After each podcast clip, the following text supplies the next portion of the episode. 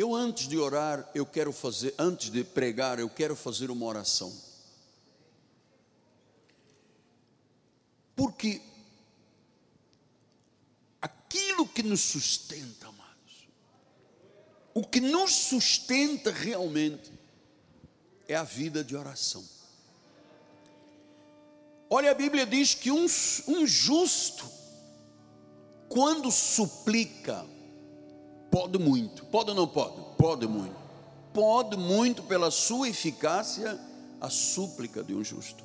Agora imagine dezenas de justos, aqueles que foram justificados pelo sangue de Cristo. Imagina o que não podemos agora, ou que podemos tocar os céus, bater em portas. Olha, chamando a existência. Então é a hora da oração. É hora da oração. Vamos orar com fé, vamos orar com alegria, vamos orar com convicção. Pai amado e bendito, desde esta manhã, Senhor, quando me ajoelhei na tua presença, quando coloquei o rosto em terra, no pó, numa prova de humildade absoluta, Senhor, diante do Criador, de uma dependência.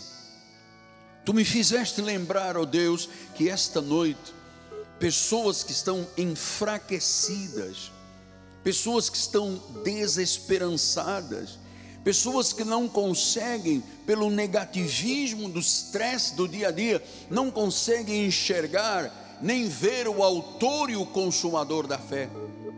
Então, Jesus, estou aqui como teu profeta, Estou aqui como pastor da igreja, para que através da minha vida, Senhor, tu possas fazer um sinal em cada vida esta noite.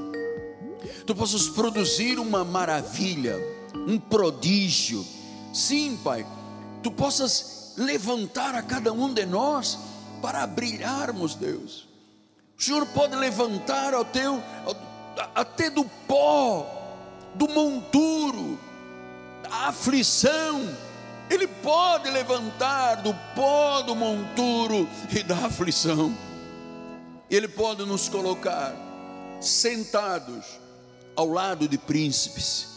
Por isso, Senhor, esta é a nossa fé, este é o poder que habita em nós, esta é a certeza e a convicção. Por isso eu oro por cada membro desta igreja, por cada família aqui representada, por aqueles que estão do outro lado, Senhor, e que não podem chegar ou não puderam chegar à igreja.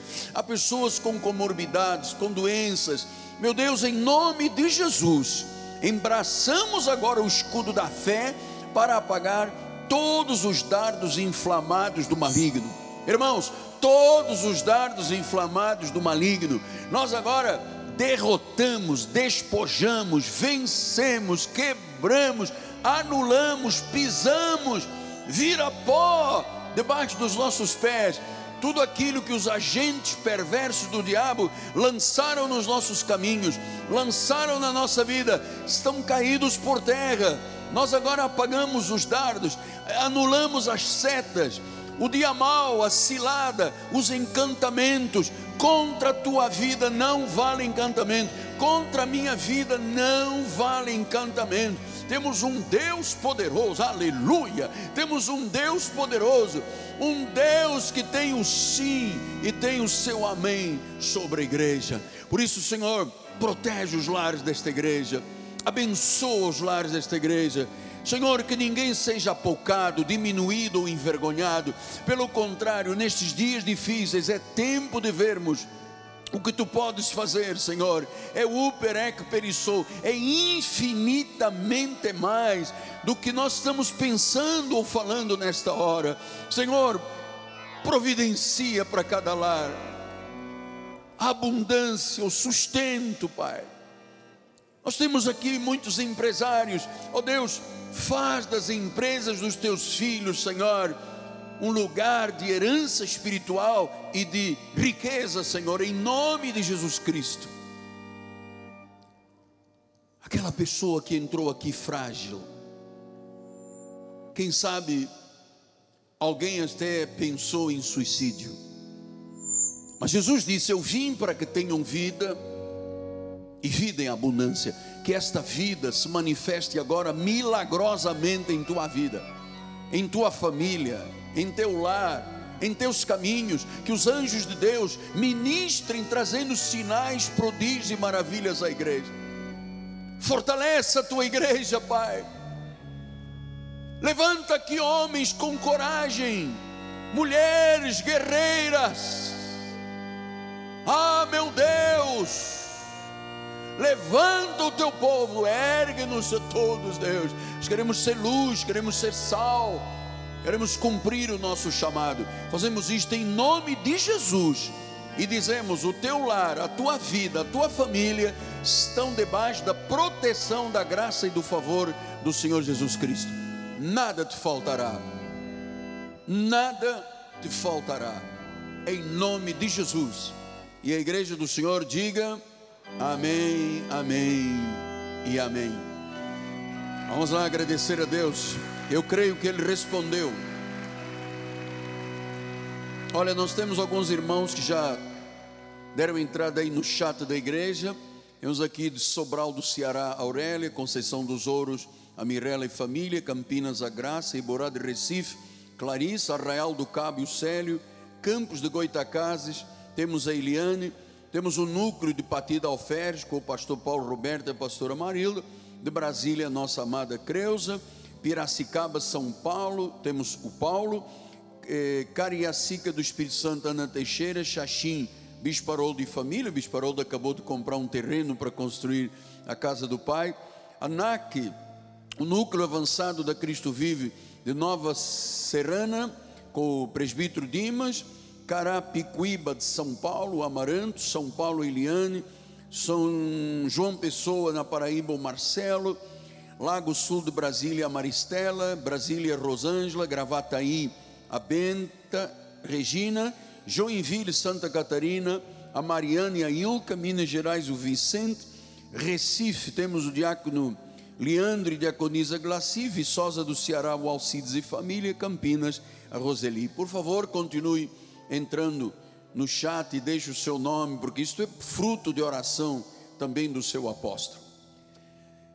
8 horas e 15 minutos, 20 horas e 15 minutos na cidade maravilhosa do Rio de Janeiro.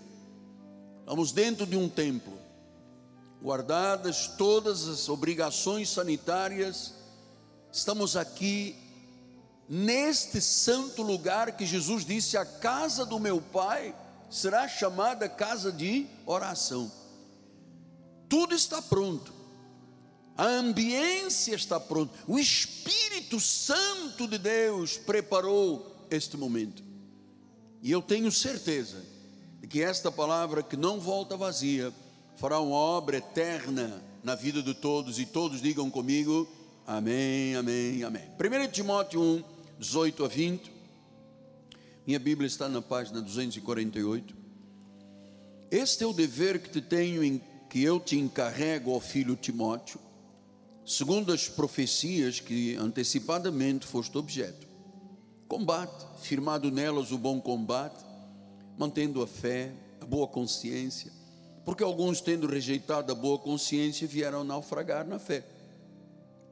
E dentre esses se contam Emineu e Alexandre, os quais entreguei a Satanás para serem castigados, a fim de não mais blasfemarem. Oremos ao Pai. Esta palavra é uma semente e eu vou semeá-la agora no teu coração. Pai amado e bendito, que no abrir dos meus lábios e da minha boca seja pregada e anunciada a graça de nosso Senhor Jesus Cristo.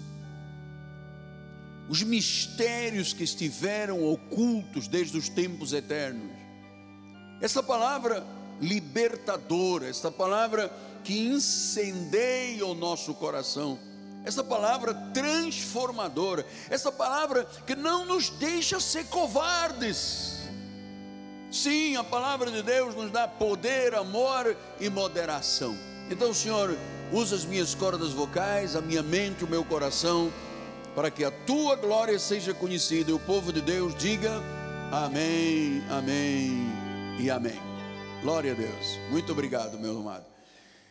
Mantendo a fé, e a boa consciência. Meus amados irmãos, minha família, santos preciosíssimos diante do Senhor, noiva de Cristo, ataviada de branco, não tem mancha, não tem ruga, não tem defeito, não há defeito na igreja. Ele a comprou com o seu próprio sangue. Meus filhinhos, nós precisamos de conhecer a cada dia e sermos instruídos de fato sobre a missão que Deus tem para cada um de nós nesta terra. Tem que haver um propósito na nossa vida muito maior, muito mais amplo, muito mais largo, muito mais comprido, muito mais profundo, como é o amor de Deus para a nossa vida. Então, Paulo ensina a Timóteo dizer, dizendo: Timóteo, este é o dever que te encarrego. Então, Paulo estava dizendo: Olha, eu vou te exortar como apóstolo, porque tu tens um dever e ele disse: O teu dever que eu te encarrego, segundo as profecias que antecipadamente foste objeto, diz: Qual é o teu dever que eu te encarrego? Você tem que conhecer que a vida espiritual é um combate. Ah, mas eu não tenho dúvidas que é um combate diário. Por isso nós precisamos de estar revestidos da armadura de Deus, com a convicção e a fé, com a espada do Espírito. Amados, há um combate. Ele disse: Olha, você tem que combater Timóteo. Timóteo era um jovem pastor de 18 anos, dizem que 16 a 18 anos, muito jovem, muito tímido. Ele disse: combate. Combate firmado nas profecias. Oh, Timóteo, combate o bom combate. Então, Paulo está dizendo: olha, vale a pena combater o combate espiritual, vale a pena combater o bom combate da fé. Porque há pessoas combatendo por muitas coisas que não têm resultados. Há pessoas lutando pelo seu time, pelo seu sindicato, pela sua agremiação e que não veem resultados. Mas quando você recebe um encargo de Deus, como eu estou lhe dizendo agora esta noite, exatamente como Paulo disse a Timóteo, então eu venho lembrar a igreja, todos nós aqui somos frutos de uma profecia. Em algum momento Deus se revelou ao nosso coração. Em algum momento Deus consolou, confortou o nosso coração profeticamente. Então, nós temos um dever. Nós temos uma missão. Nós temos uma incumbência.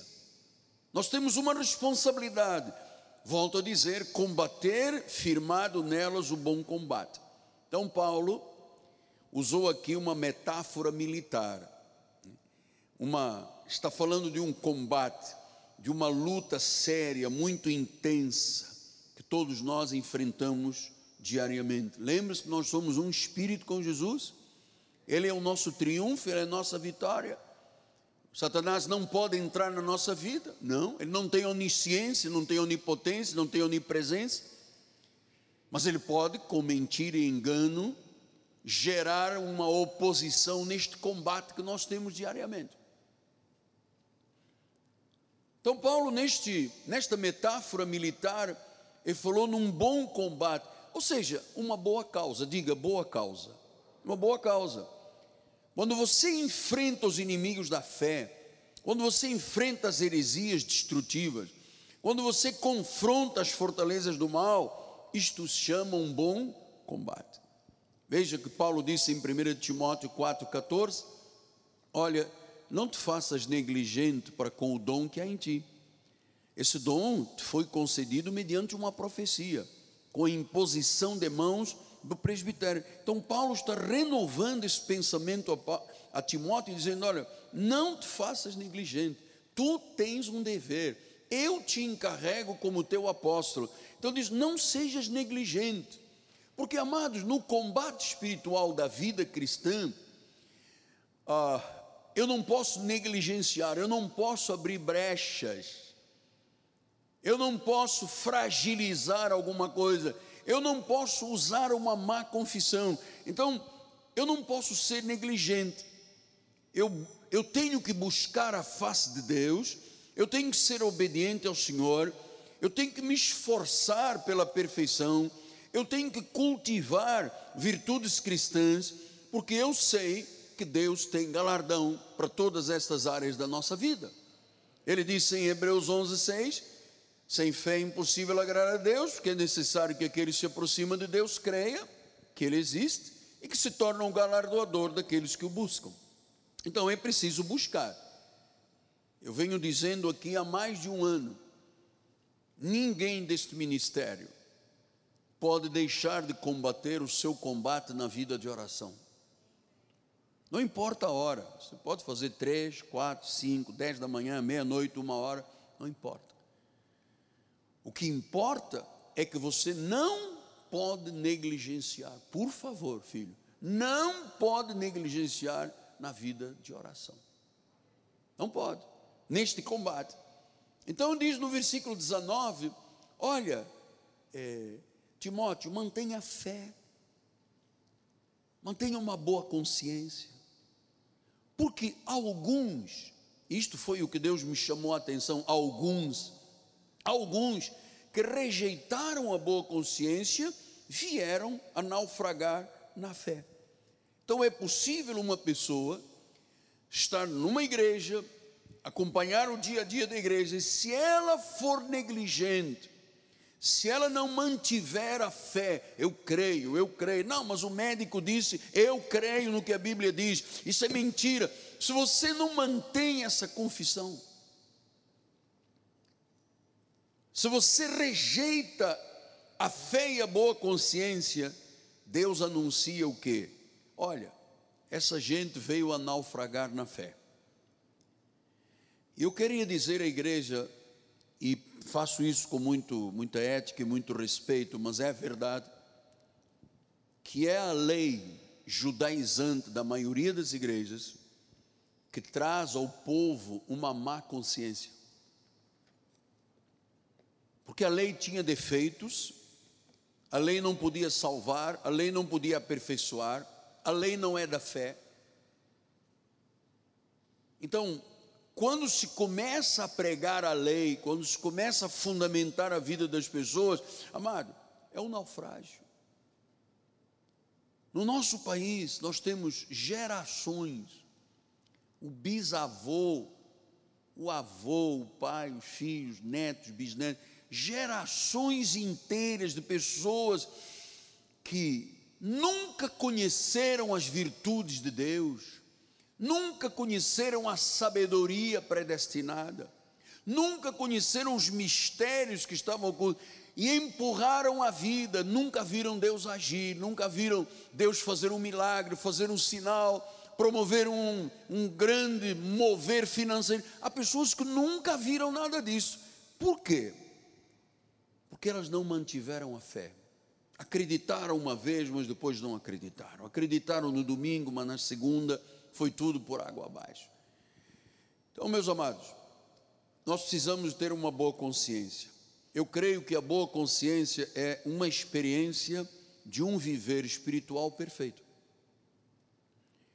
A espiritualidade nos dá um coração puro, uma boa consciência, uma fé sincera não é hipócrita, é uma fé sincera. Por isso é que em 2 Timóteo 1,3, Paulo continua dizendo: Dou graças a Deus a quem desde os teus antepassados, desde os meus antepassados, eu sirvo com consciência pura, porque sem cessar me lembro de ti nas orações de noite. Então Paulo diz: Eu sempre servi com uma consciência pura. Eu tenho explicado aqui à igreja que essa consciência é o nosso homem interior que dirige a nossa vida. É quando você tem a capacidade dada por Deus e não negligencia, de perante as circunstâncias da vida, você dizer: não, se isto é errado, eu estou fora. Se isto é certo, eu estou junto. Amados, isso é importante porque hoje em dia há um grito, há um trovão gritando no Brasil pelas ideologias de gênero, pelo casamento homem com homem, mulher com mulher. Amado, nós temos que ter consciência pura e dizer: é isso que a Bíblia diz? Não, então eu não estou de acordo. O casamento entre trevas e luz. É isso que Deus ensina na igreja? Não, ele diz luz com luz. Da mesma fé, se possível da mesma igreja, aprovação das famílias, aprovação da liderança da igreja, aprovação da sabedoria da igreja. Está neste contexto? Não, então está errado. Então a nossa consciência nos faz ter uma boa conduta. Eu não tenho dito aqui que os crentes são a nata da sociedade.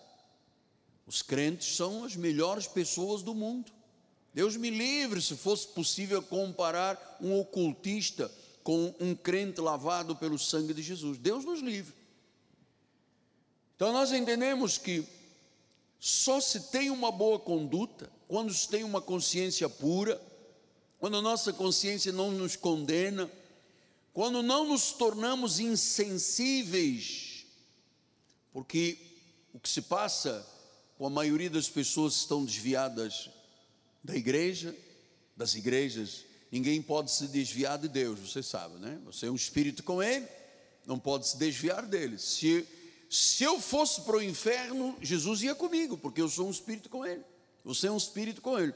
Então, é, às vezes a pessoa, no dia a dia, deixa uma brecha, desesperança, negativismo e tal, e às tantas a sua consciência fica cauterizada. Paulo disse a Timóteo, em 1 Timóteo 4,2, diz que pessoas que pela sua hipocrisia, pela má conduta, falam mentiras, e só é hipócrita e fala mentira quem tem a consciência cauterizada, tem ali uma cicatriz. Você já viu quando a pessoa tem um sinal? Eu já disse isso aqui domingo. E você vai ao, ao dermatologista, o Dene, e diz: Doutor Dene, eu tenho aqui um negócio. Ele vem com um aparelho, bisturi elétrico e cauteriza, cicatriza. Agora imagine uma consciência com uma cicatriz, porque há pessoas que têm consciência que foi cauterizada a ferro e a fogo, amado. Tal o sofrimento da pessoa, ela se torna insensível. Então, quando Paulo está reiterando boa consciência, consciência pura, porque a nossa consciência é um instrumento de Deus para nos instruir quanto ao erro, quanto ao pecado, quanto ao que é certo e quanto à vida espiritual. Nós precisamos de ter a aprovação de uma boa consciência diante de Deus.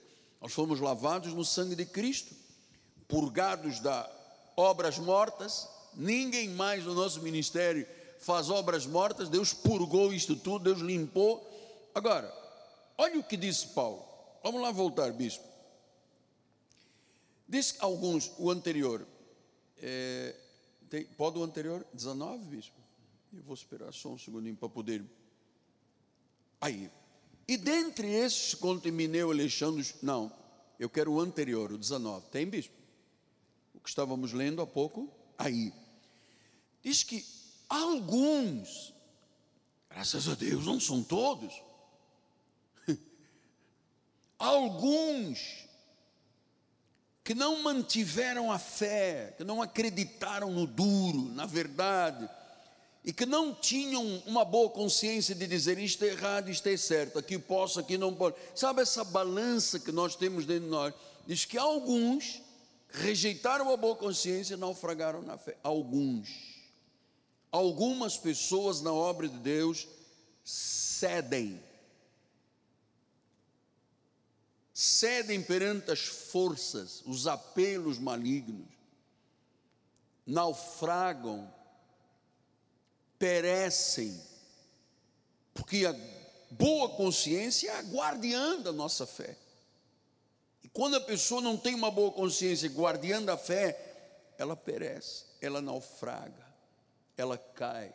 E é muito triste, amar. Todos nós conhecemos pessoas, e nós temos aqui exemplos aqui na igreja, pessoas que conviveram conosco 5, 10, 15, 20 anos, amavam o apóstolo, não podiam viver sem a palavra da graça, não podiam abrir mão da vida da igreja, apaixonadíssimos por Deus, pela obra, e de repente não mantiveram a fé, não, não mantiveram uma boa consciência, rejeitaram a boa consciência e naufragaram na fé. Então, diz que, versículo 20 agora, bispo, versículo 20, aí, dentre esses alguns que não guardaram a boa consciência, não defenderam a sua fé, diz que alguns, e dentre esses se contam, e ele começa a descrever aqui os primeiros, ele diz, Imineu e Alexandre. O que que Emineu e Alexandre começaram a fazer? Começaram a blasfemar. Começaram a falar mal da graça. Começaram a servir a um pacto de morte, um pacto de sacrifícios. Começaram a dizer: não, não é só a fé, tem que ter um batismozinho nas águas. Jesus não foi tão perfeito, gente, quando vocês dizem. Ele deu o primeiro passo na cruz, depois você tem que dar o segundo no batistério lá na Barra da Tijuca, nas Lagoas. Então, quando você começa, olha como é que a boa consciência vai sendo detonada por esses sentimentos, por essas palavras, ao ponto da pessoa começar a blasfemar. Alguns blasfemaram, Imineu e Alexandre. Quem eram Imineu e Alexandre, apóstolo? Eram companheiros de Paulo, pregavam a verdade, combatiam a bom combate, e de repente, de repente começaram a blasfemar. E Paulo disse: Olha, eu vou entregar o teu corpo para Satanás, consumir o teu corpo, teu espírito está perfeito, vai viver a eternidade, mas você vai abreviar os seus dias nesta terra. Então, Diz que foi Emineu e Alexandre, companheiros, cooperadores, estavam juntos, mas que começaram a blasfemar. Diz mais, 2 Timóteo 2, 16 a 18, ele diz: Evita igualmente falatórios inúteis, profanos, pois os que dele usam passarão da impiedade ainda maior Além disso, a linguagem deles corrói, corrói como câncer. Então, é, Emineu e Alexandre começaram a blasfemar. Havia alguma suspeita sobre estes homens? Não, eles estavam ali no dia a dia com Paulo. Eles davam testemunho na sinagoga. Eles diziam a todos: Jesus Cristo ressuscitado é o único, ele vive, ele reina. E diz que Alexandre e Mineu bateram com o burrinho nas águas, como diz a minha avó portuguesa, e naufragaram porque blasfemaram. Agora vem outros que usaram uma língua que corroía como câncer. Ele falou: entre eles eu incluo um outro Emineu, Emineu e o Fileto. Estavam pregando judaísmo, quando Paulo dizia: é por graça e depois, quando eles já perderam a boa consciência, quando eles não mantiveram a fé, a fé, eles vinham e diziam: não é por graça, não, é por Moisés. Você não sabe que já aconteceu, Jesus já voltou. Eles começaram a propagar coisas hereges. E Paulo disse: Olha, eles corroem como câncer. Oi, amado, você imagina uma pessoa que tem câncer, as suas células vão se deteriorando, vão se alterando, muda a vida toda. Diz que há pessoas que a linguagem deles, a forma de falar é como um câncer com metástase, um câncer que avança galop, em galope na vida da pessoa, traiçoeiramente. E era isso que esses irmãos estavam fazendo. Emineu e Fileto, Emineu e Alexandre.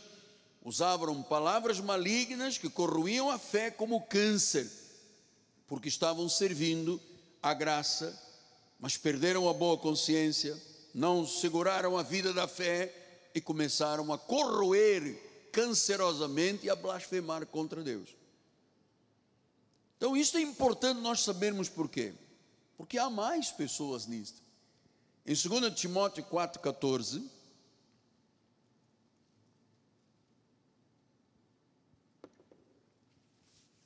2 Timóteo 4,14 diz assim: Alexandre Latoeiro, agora já é outro Alexandre, falando de um Alexandre Latoeiro, Ele disse: causou-me muitos males. Você viu que uma pessoa que não tem uma boa consciência causa males a um apóstolo?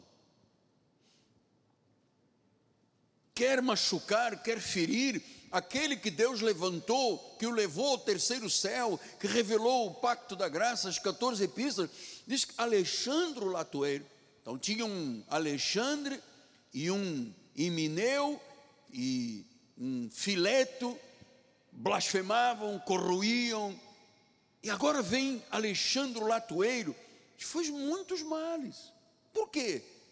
Alexandre Latoeiro não era um companheiro da fé, era um companheiro da fé. Ele não ia sempre nos primeiros lugares da sinagoga, ia. Ele não era fiel dizimista, era. Ele não contribuía para a obra do Senhor, sim. Mas ele começou a fazer muitos males. E Paulo disse: O Senhor lhe dará a paga segundo as suas obras. Então veja estes casos de Alexandre, Mineu, Fileto, Alexandre Latoeiro. Qual foi em resumo da história o final deles? Naufragaram. Naufrágio. E claro, nós estamos aqui para lembrar que se isto é um combate, se a vida cristã é efetivamente no mundo, passais por aflições. Ninguém aqui pode dizer, eu nunca passei por nada, aposto. Eu vivo como um ET projetando o meu dedo para a lua. Não existe. Eu passo por aflições, você passa por aflições, nossas famílias passam por aflições. Agora ele diz: tem bom ânimo. Eu, eu venci, vocês vão vencer. Mas ele não diz: a vida espiritual será um mar de rosas, terá alguns lírios e algumas orquídeas, mas é rosa. Não, ele não disse isso. Veja que João 17,12, Jesus falou de outro. Quando eu estava com eles, guardava-os no teu nome, que me deste, protegi-os, nenhum deles se perdeu, exceto o filho da perdição, para que se cumprisse a escritura. Judas era um ladrão, era um mestre de engano. Mas ouça o que eu lhe vou dizer, isso é muito importante, filho até Judas trair Jesus, até o momento da traição, onde recebeu as 30 moedas e disse: Olha, quem é ele? Porque era um cidadão que se vestia normalmente, como qualquer cidadão naquela área da Palestina. Aquele a quem eu beijar é esprênulo. E quando Judas correu para Jesus, Jesus disse: Oi, amigo, que te traz aqui?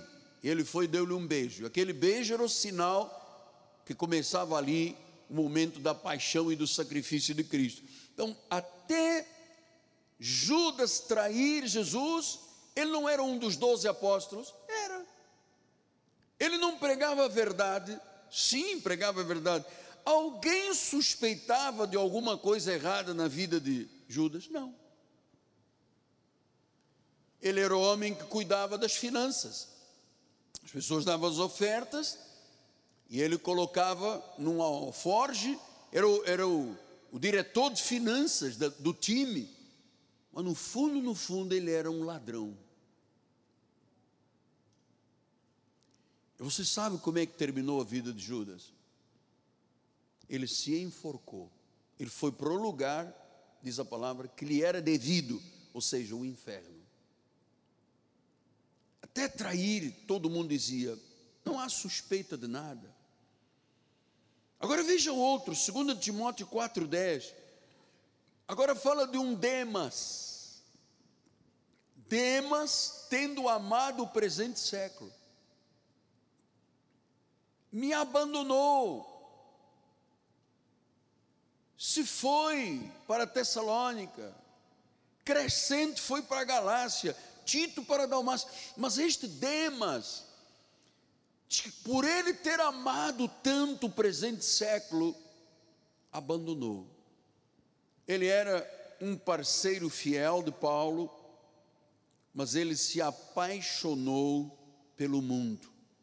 Na realidade, ele tinha uma vida dupla. Contrária à boa consciência cristã, ele amava o mundo. Ele tinha um pé na igreja e um pé no mundo. Ele adorava ouvir Paulo pregar, ele dava testemunha, era companheiro do dia a dia mas este Demas começou a amar o presente século. E eu vou lhe dizer, meu amado, a experiência de um homem 68 anos de idade, que já vivi o que eu não devia ter vivido, já passei por tantos problemas na vida. Deixa eu lhe explicar. Não ame o mundo. O mundo não tem nada de bom para nos dar. Tem um príncipe neste mundo. Há um príncipe neste mundo chamado Satanás, que ele dá com uma das mãos e tira com as quatro patas. Esta é que é a verdade.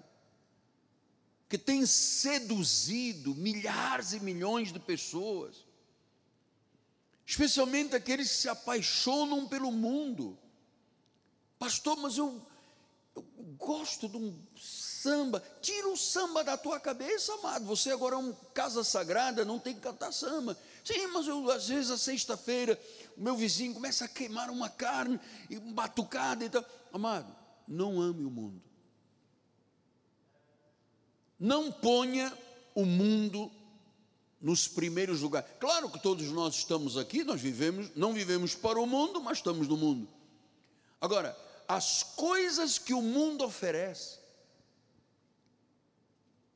o sexo livre, a ideologia de gênero, homem com homem, mulher com mulher, ensina a criança como é que se faz sexo, seis anos pode optar, mudar, começar a tomar hormônio. Amado, não se deixe seduzir pelo mundo. Minha experiência, 46 anos de vida espiritual e 42 de pastor não se apaixone. Porque uma pessoa, quando se apaixona, ele primeiro ouviu, viu, botou um pezinho, gostou, amou, se apaixonou. Isso é um processo. A queda espiritual é um processo. Hoje não quero mais, hoje não vou à igreja, apóstolo. Domingo, olha, domingo eu não posso, porque eu tenho um compromisso.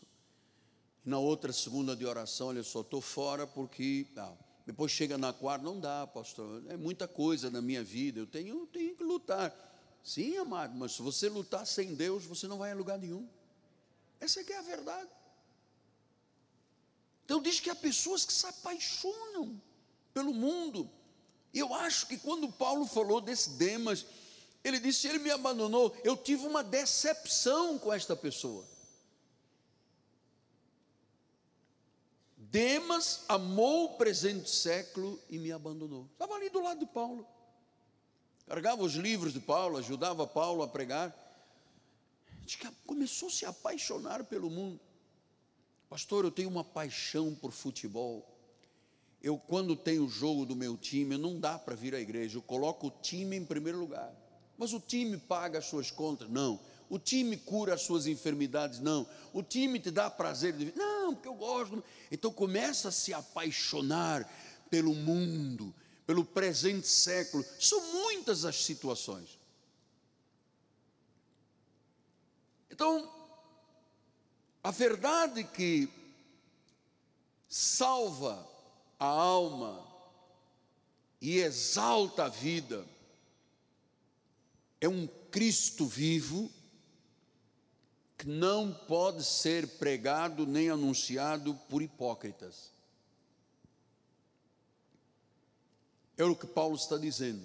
Alexandre, Alexandre Latoeiro, Emineu, Fileto, outro Alexandre, Demas, são alguns, quer dizer que ainda havia mais, mas ele disse alguns que naufragaram. Então, amados, eu vou te dizer uma coisa, volto a repetir, né, ou vou repetir. É, eu tive muita decepção com algumas pessoas do nosso ministério, até pessoas que andaram entre nós, chegaram ao ministério pastoral, chegaram ao ministério de bispos, bispas, sabe? Exatamente como Demos, como Alexandre, como Mineu, como Fileto, que andavam lá ao lado do Paulo, como Judas, que estava no grupo, comia, deitava, dormia, andava, vivia o dia insuspeitáveis, mas por blasfêmia, por erro de conduta, por amarem o mundo, por N situações que a consciência começa a ser golpeada, esta gente naufragou. Deus me livre, meu amado, Deus me livre. Algum dia nós abandonarmos a boa consciência, porque quem abandona a boa consciência, quem não tem a capacidade de dizer isto é errado, amado, tem um, um naufrágio anunciado. Pastor, mas o senhor sabe que Deus é amor, então Ele é a favor de todas as formas de amar. É que o senhor é muito quadrado, o senhor é um fundamentalista, o senhor é um fascista. O senhor, está nesse púlpito, mas o senhor é um fundamentalista. Deus, quando criou, criou muitas formas de amar. Então, a igreja não pode se opor ao, ao amor entre dois homens, duas mulheres. Existem algumas situações da nossa sociedade, amado, que não podem ser amadas por quem tem uma boa consciência. Não pode. Não pode. Então, abandonar a boa consciência é um prelúdio de um desastre moral. Ter uma vida como teve o filho pródigo, amado. O filho pródigo estava na casa do pai, na casa do pai tinha tudo, tinha fartura. Ele descobriu que o pai tinha uma herança para os judeus, quem recebe herança em vida do pai é maldito. Ele chegou um dia e disse: Pai, olha só, eu quero saber qual é a herança que me cabe. E o pai disse: Olha, tem aqui uma conta de banco, tem um carro, tem um terreno, vende tudo porque eu quero o meu. E esse homem abdicou, naufragou, foi para uma terra distante e lá dissipou todos os bens, todo o dinheiro, porque ele vivia uma vida dissoluta uma vida pecaminosa. Até que um dia, acabou o dinheiro, amado, dinheiro que não tem bênção acaba. O cara pode ter 50 milhões, se não tiver bênção, olha, perde num dia 50 milhões. Então, é, é muito importante isto, muito importante. O filho pródigo, há uma hora que cai em si e diz: Cara, mas como é que eu pude chegar a este fundo do poço? Na casa do meu pai tem tanta coisa boa e eu aqui querendo comer uma alfarrobazinha, aquela alfarroba doce que os porcos comem, ninguém me dá nada. Ele diz, eu vou cair em mim, cara, eu vou, eu vou correr para a casa do meu pai, eu vou, eu vou me ajoelhar, eu vou dizer, pai, trata-me como um servo, como um empregado. E diz, quando ele correu, entrou no condomínio do pai, o pai chegou à porta, quando ele viu, correu para ele, o abraçou, o beijou e disse: Este é meu filho. Ele não disse este malandro, porque ele estava voltando para o lugar que nunca deveria ter saído. E eu vou dizer, amado, há, há pessoas que passaram por aqui, passaram por todas as igrejas, tem experiência de todos os pastores, que começaram a amar o mundo, começaram a dissimular, começaram a manipular e caíram. 1 Timóteo 3 ainda fala algo mais, que nós temos de oito minutos, oito minutos. 2 Timóteo 3, 8 diz, agora olha outros, de modo que os Janes e os Jambres resistiram a Moisés, também estes resistem à verdade, homens de todo corrompidos na mente, réprobos, reprovados quanto à fé. Quem foram Janes e Jambres? Olha, mal, foram pessoas que se voltaram contra Moisés quando Moisés começou a fazer milagres com a sua, sua vara. Vinham os mágicos de, do Egito, faziam um milagre e vinha Moisés com a sua vara, o seu cajado e fazia outro milagre maior. Então, diz que tinha lá no meio Janes e Jambres. Começaram a resistir à verdade Moisés estava dizendo: a verdade está aqui, a verdade está do lado do povo de Deus. E eles começaram a resistir porque eles eram corrompidos na mente. Corrompidos. Pastor, mas tem coisa que corrompa a mente? É. Ocultismo, artes mágicas, carta de tarô, leitura de cigana. Se você, ah, se você se deixa enredar por uma destas situações. Nós tivemos aqui uma senhora há um tempo atrás que ela me disse Aposto, apesar de eu ser médica, é, eu não fazia nada na minha vida sem consultar a cartomante. Ou seja, estava golpeada, não via outra coisa senão a cartomante. Então, meus amados, mente corrompida, réprobo, e disse, versículo 8: Eles não irão avante.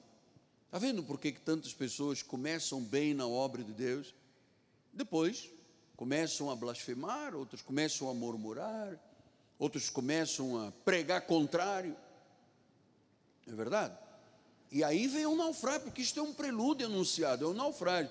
Então ele diz: eles não irão avante. Ninguém que tem uma consciência réproba vai avante, porque a sua insensatez será a todos evidente, como também aconteceu como daquele. Então, todas as pessoas que resistem à verdade, como Janes e Jambre resistiram, não irão adiante.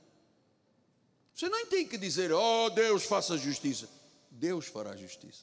Você pedindo ou não pedindo, Deus fará justiça. Deus não se zomba.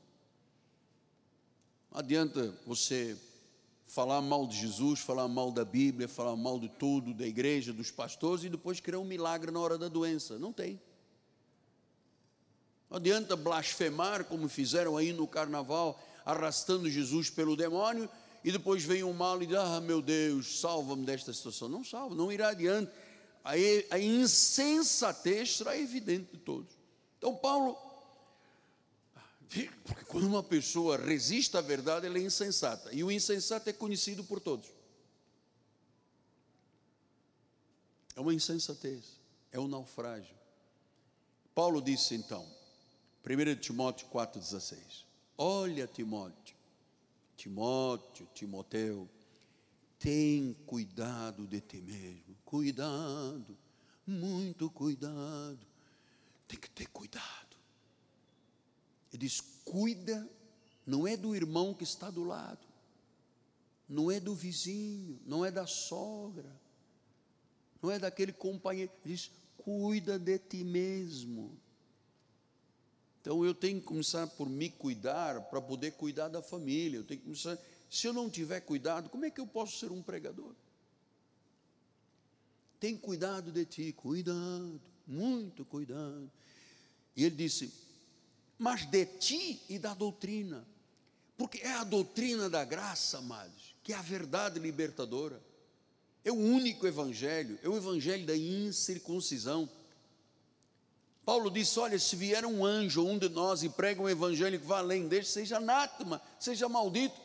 Quem está debaixo das obras da lei, Gálatas 3,10, está debaixo de maldição. Desliga de Cristo, decai da graça.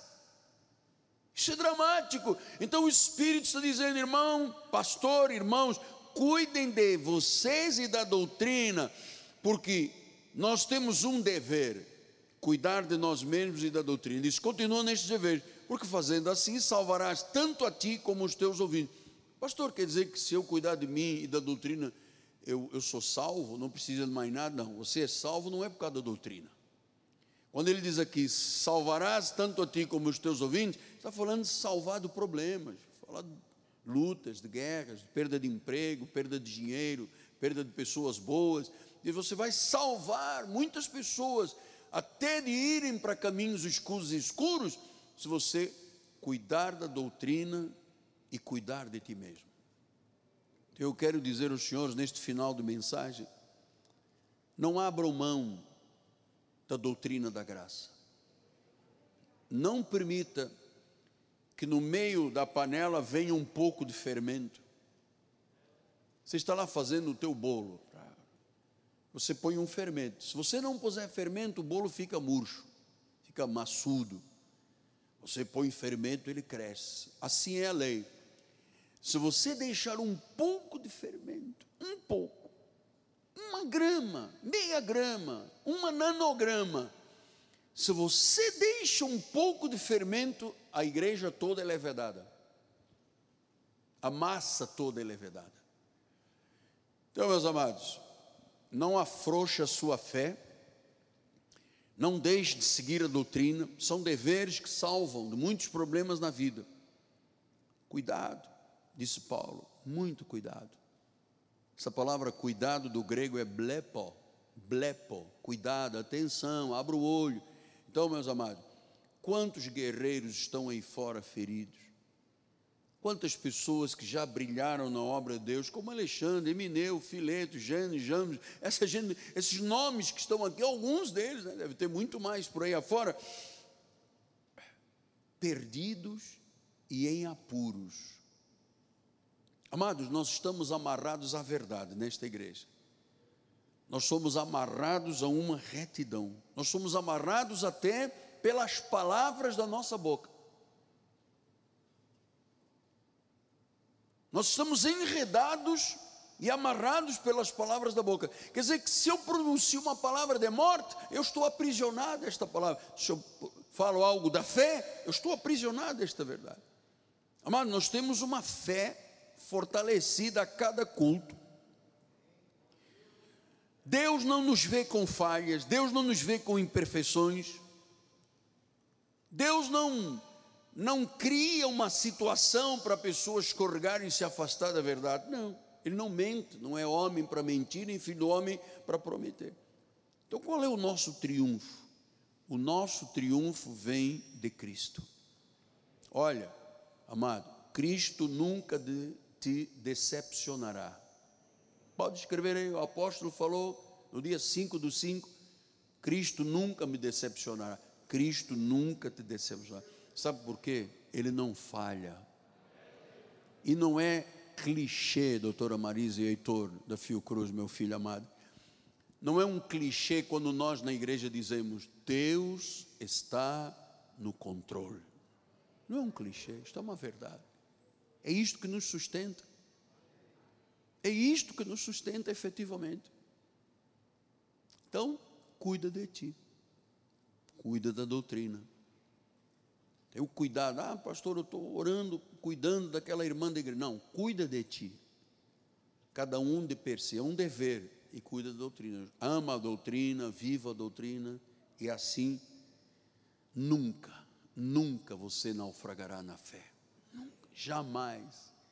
Estamos sobre uma rocha que é Jesus.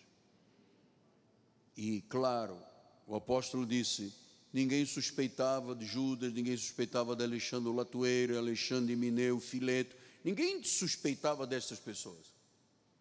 Que às vezes a pessoa me pergunta, mas por que, que o senhor consagrou aquelas duas irmãs que ficavam aqui na frente, que se opuseram ao irmão? Olha, amado, até então nada era suspeito, as pessoas estavam perfeitas aqui no nosso meio oravam conosco, tínhamos uma reunião de oração antes do culto lá em cima, todo mundo, aleluia, glória a Deus, até que um dia não cuidaram de si, não cuidaram da doutrina, eu não tive culpa. Jesus não teve culpa de ter chamado Judas. Ele precisava ter um Judas, porque ele precisava ter um traidor, e o traidor não podia ser um filho de Deus. Então ele chamou Judas, o filho da perdição. Mas quem dos outros apóstolos disse assim: Jesus, nós ouvimos falar, está no WhatsApp, está no Facebook. Esse homem aí não é flor que se cheira, ou que se cheire. Não tinha nada no WhatsApp, no Facebook, no Instagram, no TikTok, não tinha nada. Ninguém suspeitava, ela andava. Jesus dizia: levante as mãos, eles levantavam. Judas levantava também. Vamos ajoelhar, Judas ajoelhava. Até que um dia ele traiu Jesus. Deus nos guarda, amados. Deus guarda a minha vida, a minha família, os meus amigos, meus irmãos. Deus nos guarda para que sejamos verdadeiramente luz nesta terra. Nossa sociedade precisa de nós. O Brasil precisa de nós. O mundo precisa de nós. Deus está levantando esse ministério a cada dia para levar esperança àqueles que estão lá fora totalmente desnorteados, macambúzios, incapazes. Só Jesus Cristo. Portanto, Deus, cumpri a minha missão, preguei a palavra, estamos encerrando esta série sobre a boa consciência e tenho agora na minha mente e no meu coração um sentimento muito forte de que vidas foram transformadas durante esta série em nome de Jesus Cristo. E a igreja do Senhor diga: Amém, amém e amém. Nossa bispa vai dar a bênção final, depois vamos cantar um corinho. Quem precisar de voltar a casa, por gentileza. Nove horas.